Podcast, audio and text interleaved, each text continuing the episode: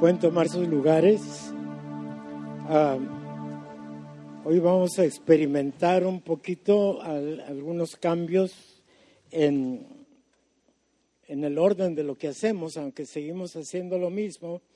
Hoy vamos a hacer algo un poquito diferente y esperamos que todos podamos seguir la secuencia de, de lo que está pasando y aprovechar al máximo lo que el Señor tiene para nosotros.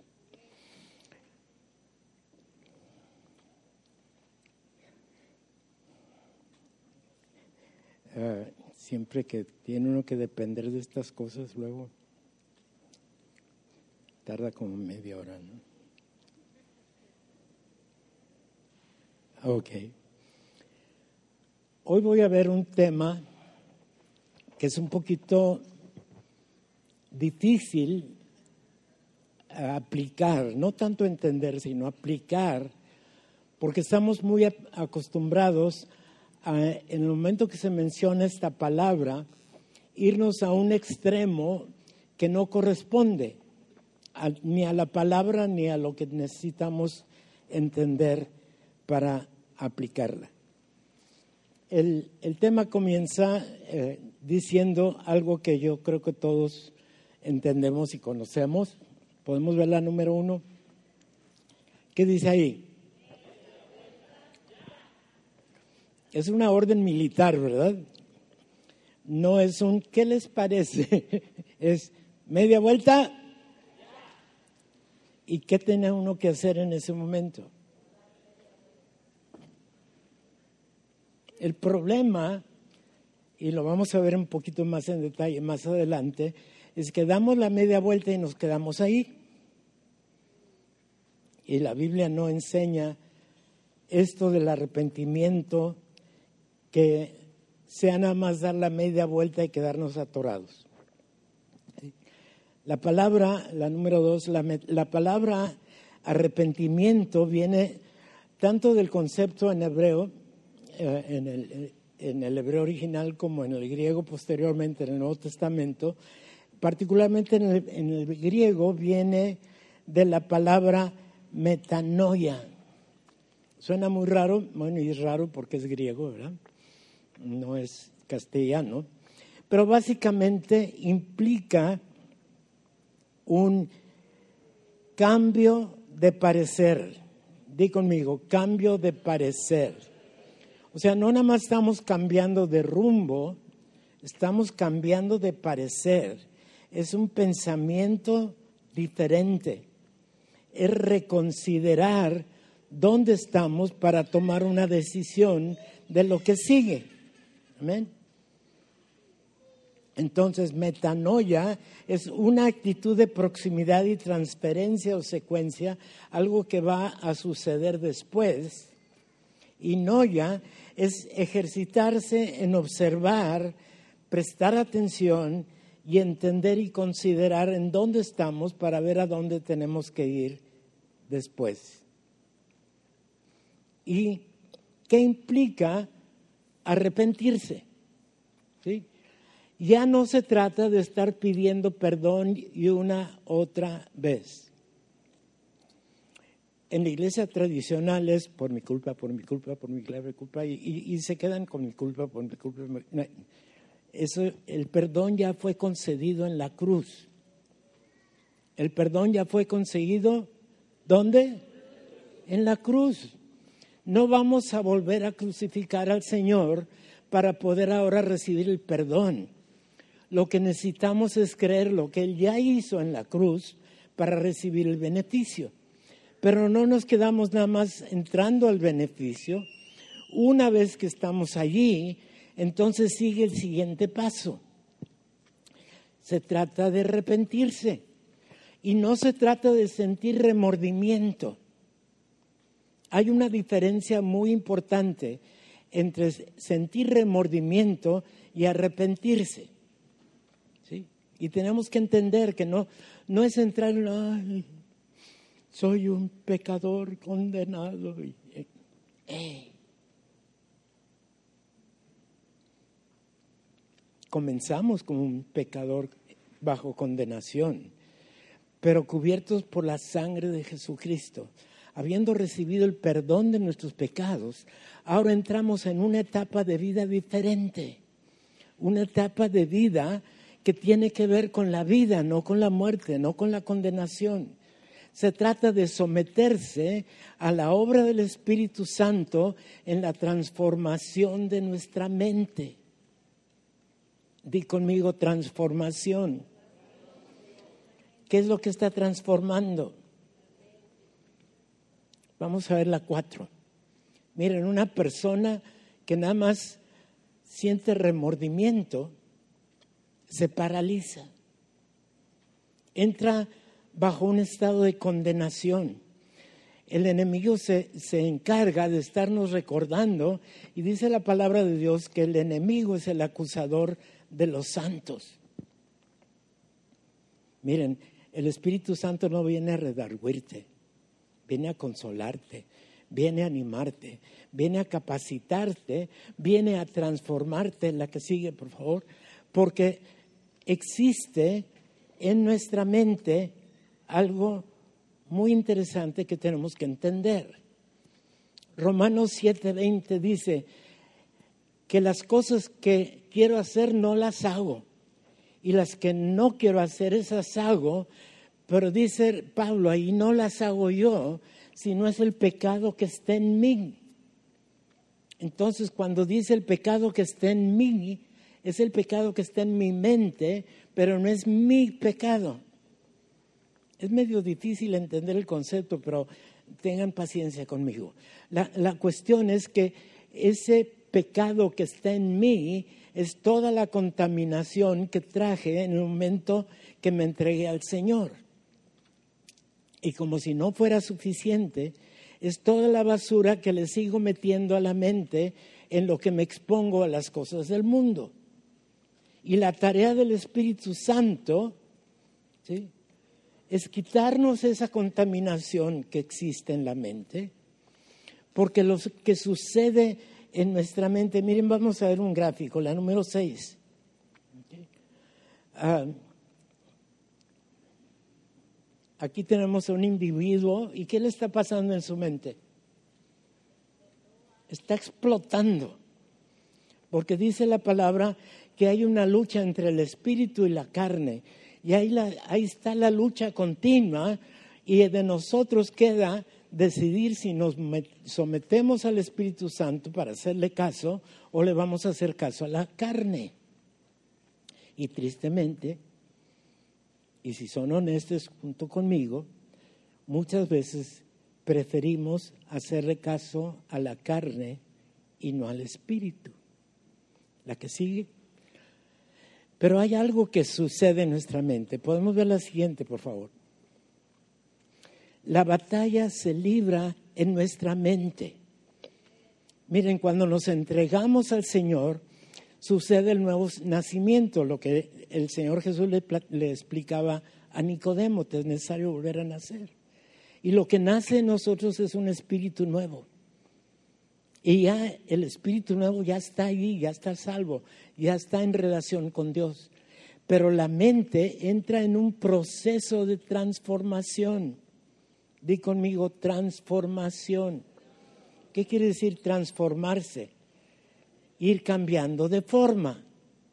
¿Sí? Y al irnos cambiando el Espíritu Santo la forma, nos va cambiando el entendimiento, nos va limpiando la mente y ahí en 2 Corintios 3:18, que lo vamos a ver más completo un poquito más adelante, pero ahí en 2 Corintios 3, 3:18 dice que nos va transformando de gloria en gloria. Ese es un proceso, no es algo que sucede inmediato.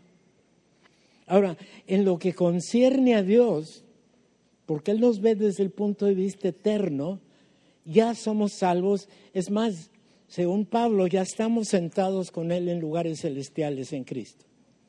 Pero mientras este cuerpo está aquí, lleva determinada cantidad de contaminación la mente y el Espíritu Santo tiene que salvar nuestra mente y ese proceso se le llama el proceso de santificación. Ser santo no quiere decir que nos van a colocar en un nicho. ¿De acuerdo? A nosotros no nos corresponden los nichos. Ser santo quiere decir estar separado. ¿Separado de qué? Separado del mundo, separado de la contaminación, separado de la tentación, separado de la carne. Pero es un proceso. ¿Mm? Algunos de nosotros quisiéramos que eso sucediera de inmediato. Pero ahí nos dice que es de gloria en gloria. Y de gloria en gloria implica que es un proceso progresivo. Di conmigo, progresivo. ¿Qué quiere decir progresivo? Que no, va, no es como la burrita, ¿verdad? Tres pasos para adelante y dos para atrás. No, no, no, no. Es hacia adelante siempre, siempre hacia adelante, de gloria en gloria. Porque no es lo que hacemos o dejamos de hacer es lo que el Espíritu Santo está haciendo en nosotros. Ahora nosotros podemos decirle al Espíritu Santo, espérate un ratito. Aquí estoy muy contento, no me incomodes. Y es cierto, a veces el Espíritu Santo viene y nos tiene que dar un empujón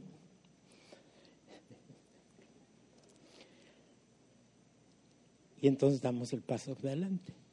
Pero qué mejor sería siendo dóciles, sometidos, atentos. ¿Y sabes cómo te va a hablar el Espíritu Santo? Leyendo la Biblia.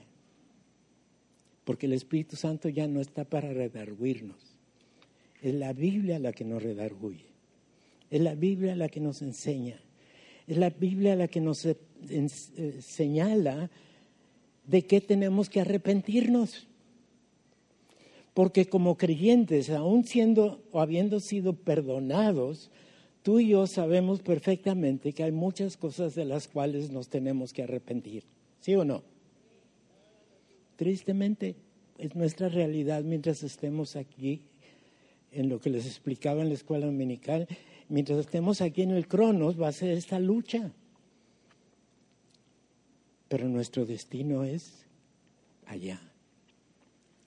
Y cuando finalmente lleguemos allá, algún día vamos a predicar acerca de la glorificación del cuerpo, pero cuando lleguemos allá, vamos a llegar perfectos, no solamente en espíritu, sino en el alma o la mente y el cuerpo.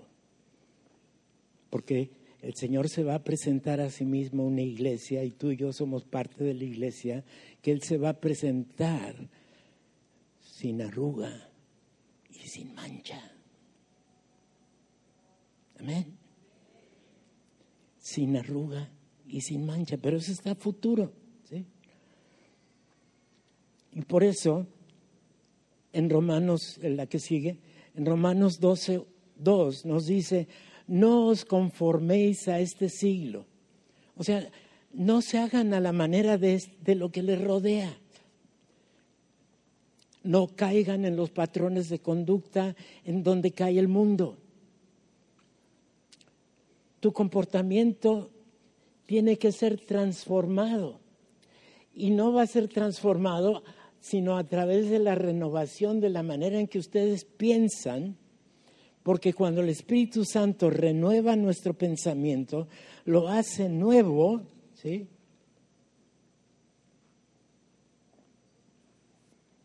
Y entonces podemos entender cuál es la buena voluntad de Dios, agradable y perfecta. Porque la voluntad de Dios es buena, es agradable y es perfecta. Y si te incomoda algo anda, como dicen los jóvenes, fuera de onda, ¿no? Entonces, el Espíritu Santo a veces usa donde sentimos incomodidad para decirnos, ¿qué onda? ¿Qué pasó? Eso ya no es para ti. ¿De acuerdo? Ese no eres tú. Tú ya tienes una identidad diferente. Tú ya tienes una relación diferente. Tú ya tienes un padre diferente. Vamos a ver la que sigue. La renovación de nuestro entendimiento es una metamorfosis, di conmigo metamorfosis. ¿Cuántos han estudiado biología en la secundaria? Ya han estudiado, uh, bueno, pero lo estudiaron algún tiempo, ¿no? Y de seguro que vieron alguna foto en su libro de biología de lo que sucede con... ¿Qué es esto? ¿Son bonitas las mariposas? De muchos colores y de muchos tamaños y de muchas formas.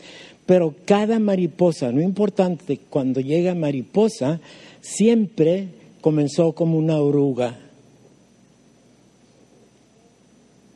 ¿Cierto? Y si no me creen, vayan a buscar su libro de, si es que lo encuentran, su libro de biología. Nosotros, todos comenzamos requiriendo una metamorfosis.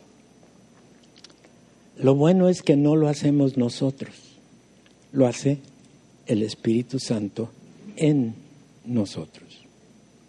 Él produce esa metamorfosis. Vamos a ver la que sigue. Y aquí te hago una pregunta. ¿Te atreverás hoy a ser diferente por amor a Cristo cuando la situación lo requiera? Me acuerdo había un, canto igual de, uh, brilla en el sitio donde estés, brilla en el sitio donde estés, puedes con tu luz algún perdido rescatar brilla en el sitio donde estés. Tú puedes brillar, porque no es tu luz, es la luz de Cristo en ti. Ahora, no obstante, la misericordia de Dios y de estar en esta relación restaurada con Él, es posible que nosotros como creyentes, por las tentaciones del mundo, por la debilidad de nuestra determinación, por el predominio de la corrupción que puede quedar en la mente y por el descuido de los medios de transformación que desea aplicar el Espíritu Santo, cometamos cosas que ofenden a Dios, que desagradan a Dios.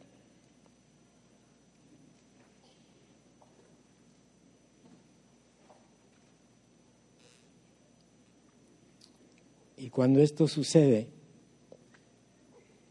Dios no se enoja. Dios no es un Dios iracundo. Dios no anda con un garrote para ver si te portaste mal y darte un garrotazo. Lo que sucede cuando caemos es que el Espíritu Santo se entristece. ¿Y qué dice el siguiente versículo? No contristéis al Espíritu Santo de Dios, con el cual fuisteis sellados ya tenemos el sello del Espíritu Santo. Ya el Espíritu Santo mora en nosotros en cumplimiento a lo que prometió en Ezequiel 36, 27. Ya el Espíritu Santo está aquí consolándonos, animándonos, enseñándonos, recordándonos que ahora somos hijos.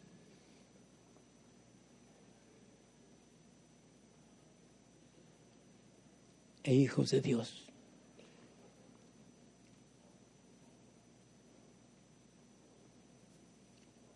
Ahora,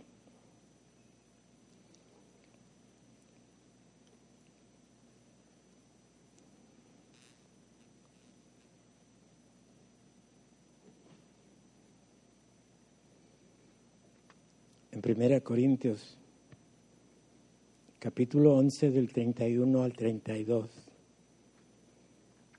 resumiendo dice lo siguiente, Si pues nos examinásemos a nosotros mismos, no seríamos juzgados para que no seamos condenados con el mundo.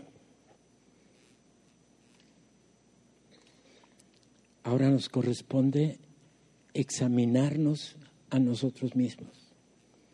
Y eso no quiere decir que le vamos a hacer caso al enemigo que nos está diciendo, mira, ¿qué caso tuvo que entregaras tu vida al Señor? Sigues igual, sigues haciendo lo mismo.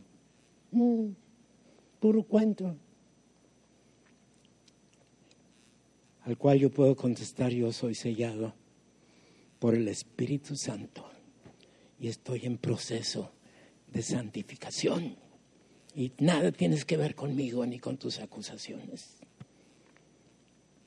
Pero debemos ser honestos. De nada sirve hacernos tontos.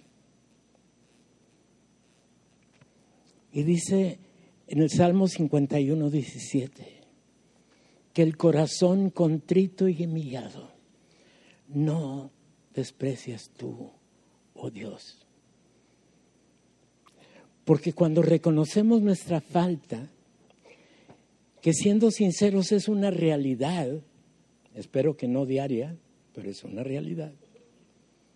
En el momento que la reconocemos, le decimos al Señor, Señor, me arrepiento.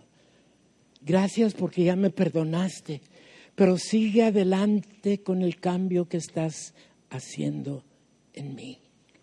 Me quito para no ser un estorbo. Me quito para darte la libertad de lo que tú quieres hacer en mí. Y por supuesto que aún como creyentes podemos resistir, pero Él quiere llevarnos de gloria en gloria. Él quiere que seamos santos, separados, como Él es santo. Amén. Esa es nuestra identidad actual, no la identidad del pecado, sino la identidad de una gracia sublime que en vez de sentir remordimiento, produce gozo. Y cuando eso sucede,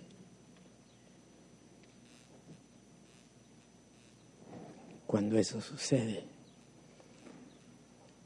dice David, se recrearán los huesos que has abatido.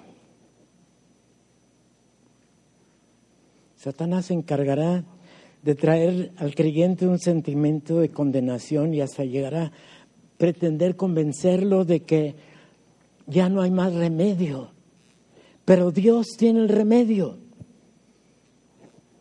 Y es posible salir del estado de condenación que es la mentira del enemigo al escuchar la verdad por parte del Espíritu Santo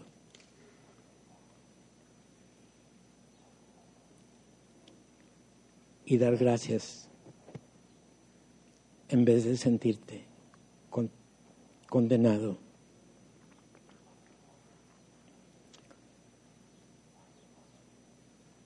Porque la gracia de Dios es eterna, es permanente en ti, está a tu alcance. Vamos a cantar algo que dice, gracia sublime es. Y vaya que es sublime. Va más allá de nuestro entendimiento, va más allá de nuestra comprensión. Pero aunque no la entiendas, aunque pienses que no la mereces, porque no la mereces, la tienes, porque es un regalo inmerecido de parte de Dios. Fíjense muy bien, aquí está el, rey David, después de haber cometido adulterio, Y después de haber experimentado la muerte de ese hijo producto del adulterio, clamando al Señor y diciendo, y léelo junto conmigo, purifícame con hisopo y seré limpio, lávame y seré más blanco como la nieve, hazme oír gozo y alegría y se recrearán los huesos que has abatido. ¿Saben una cosa? David tuvo otro hijo de esa misma mujer. Y aunque tenía muchos otros hijos, Dios escogió Salomón, el hijo de esa mujer con David, el segundo, para que fuera rey después de su padre. Tan absoluto y completo es el perdón y la misericordia de Dios. Ya hubo quien murió por ti.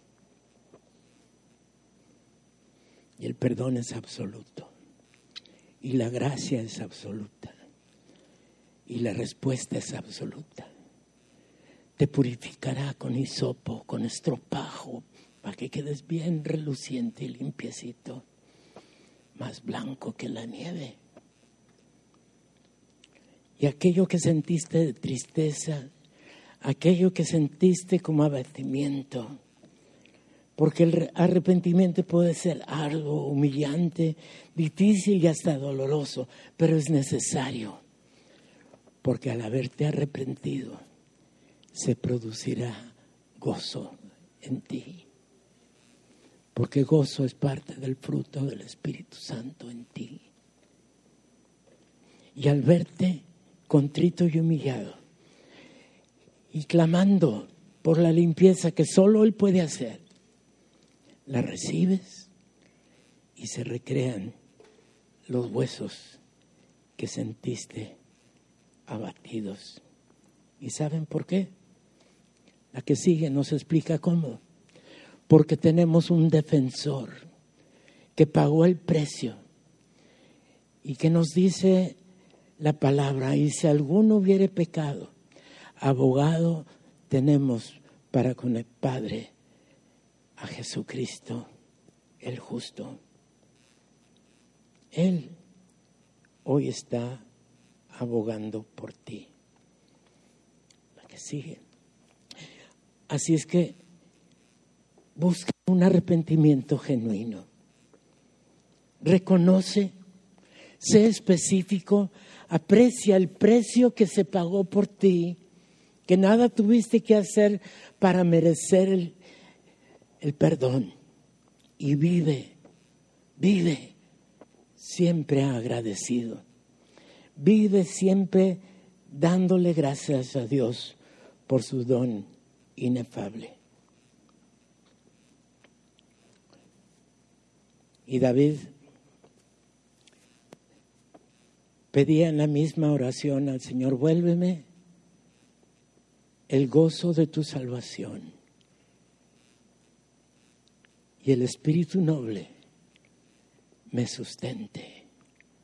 Para eso está el Espíritu Santo, para sustentarte, para animarte, para transformarte, para llevarte adelante, para hacer Él la obra que para ti es imposible. Y recuerda que ahora eres hijo.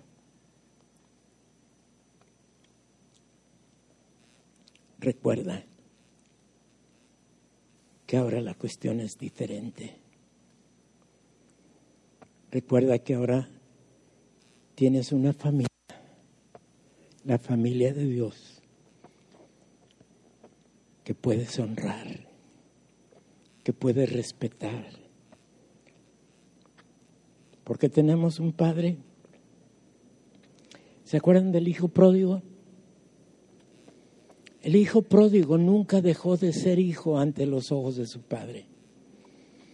Nos dice la palabra que el padre salía cada día a buscar a ver cuándo iba a regresar el muchacho.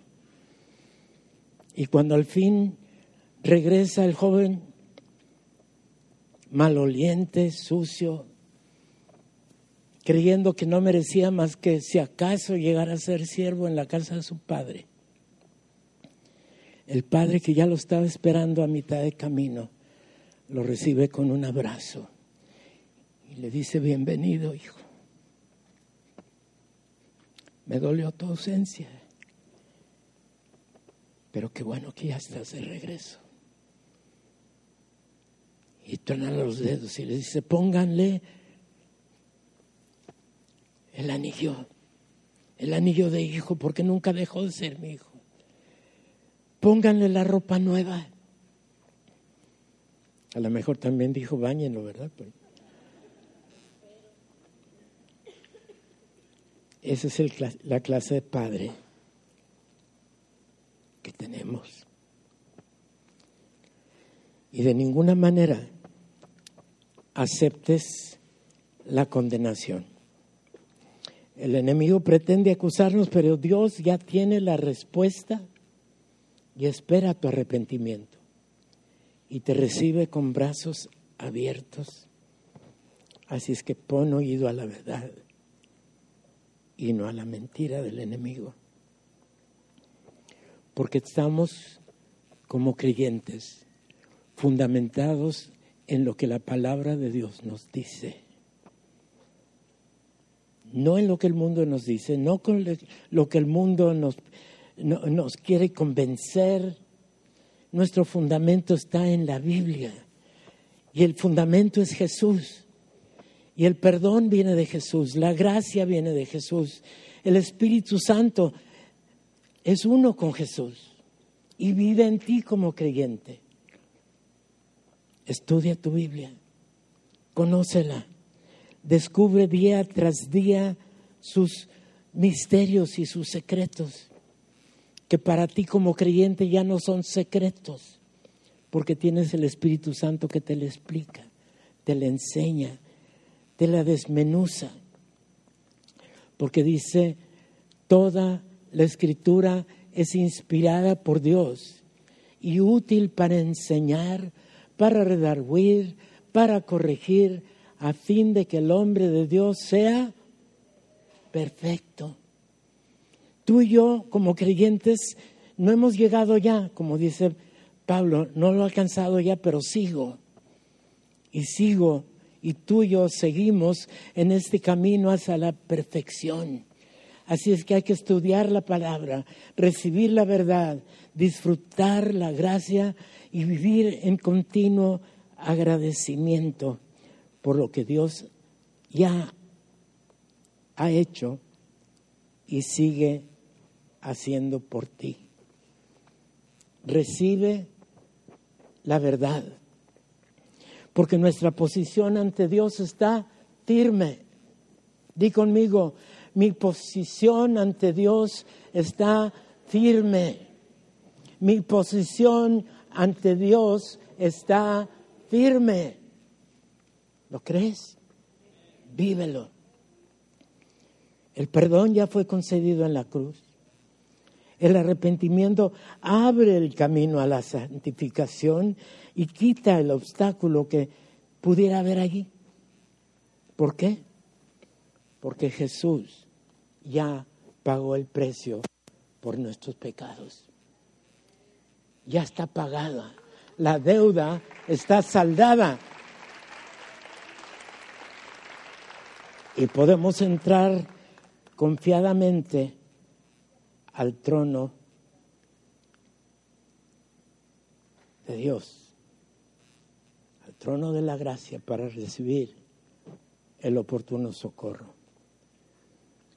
Porque Dios nos ha dado lo que hay en Hechos nos dice que es un arrepentimiento, no para condenación, sino un arrepentimiento para vida y para vida eterna. No en lo que haces o dejas de hacer, en lo que Jesús ya hizo en la cruz. Amén.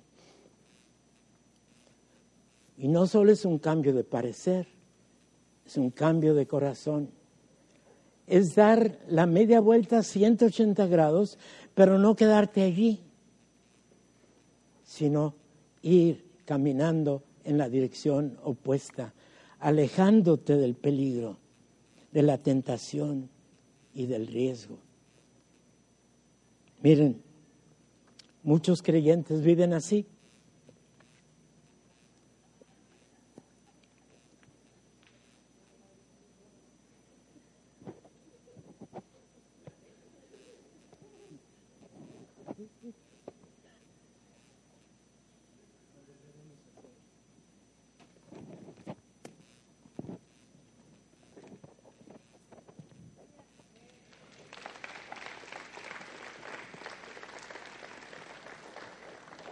Conmigo.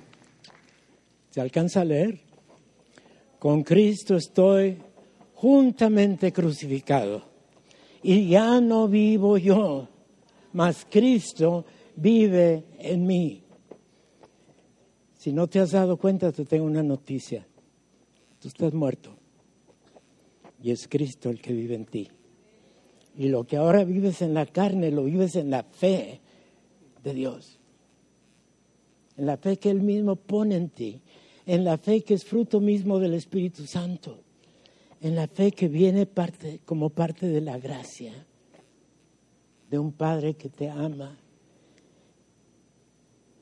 un Padre con paciencia, un Padre amoroso. Y podemos decir con Miqueas que dice, ¿qué Dios como tú que se deleite en misericordia.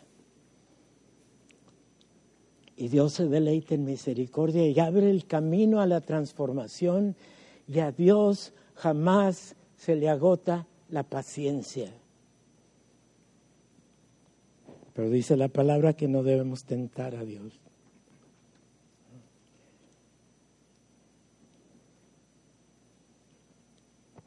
Si te escudriñas a ti mismo, y encuentras algo de qué arrepentirte, hazlo. Dios no te va a dar un garrotazo, al contrario, te va a dar un abrazo y te dirá gracias por reconocer mi amor, por recibir mi perdón, por estar en relación conmigo. Y sabes, ante cualquier circunstancia, Dios está siempre listo para sostenerte. El gráfico no se ve muy clarito, pero aquí está un joven casi desfalleciéndose. Y el Señor lo abraza y lo sostiene. ¿Saben por qué? Porque ante cualquier circunstancia está siempre listo para sostenerte. Y no hay límite a su amor y no hay límite para su gracia.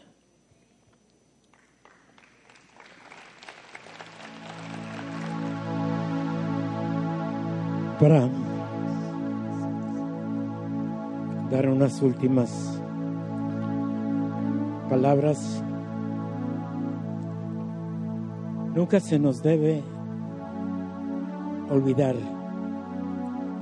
que tenemos un defensor en el cielo,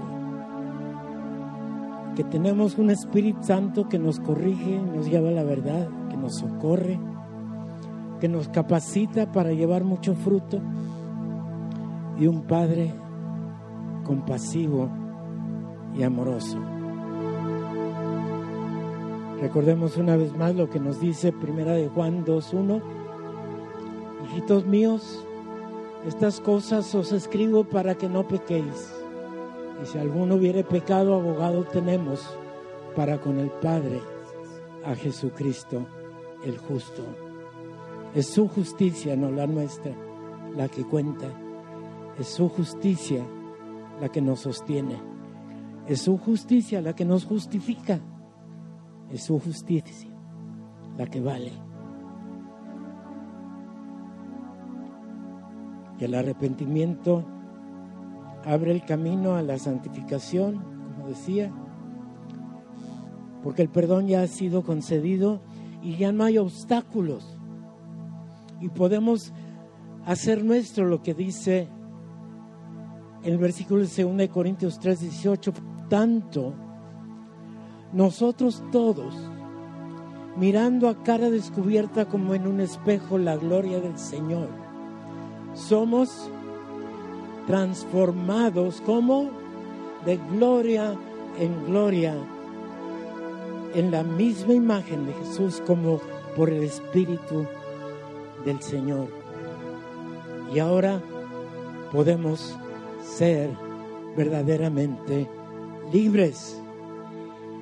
¿Por qué? Porque bendito el Dios y Padre de nuestro Señor Jesucristo, que según su grande misericordia nos hizo renacer para una esperanza viva por la resurrección de Jesucristo de los muertos, para una herencia incorruptible, incontaminada e inmarcesible, reservada en los cielos para nosotros.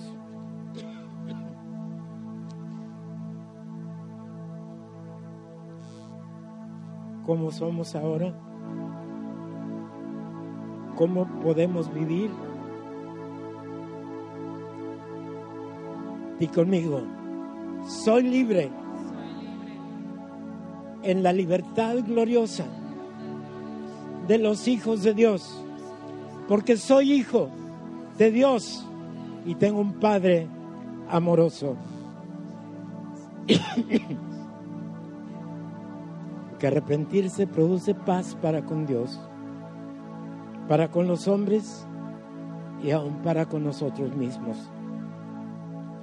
Y nos conduce a la vida abundante, limpia nuestra conciencia y produce en nosotros confianza y seguridad. Y quita el peso de condenación que pudiéramos haber estado cargando. ¿Por qué? Porque la palabra, porque la palabra dice, ninguna condenación hay para los que están en Cristo Jesús. Di conmigo, yo estoy en Cristo Jesús y por lo tanto no hay condenación para mí. El Señor les bendiga.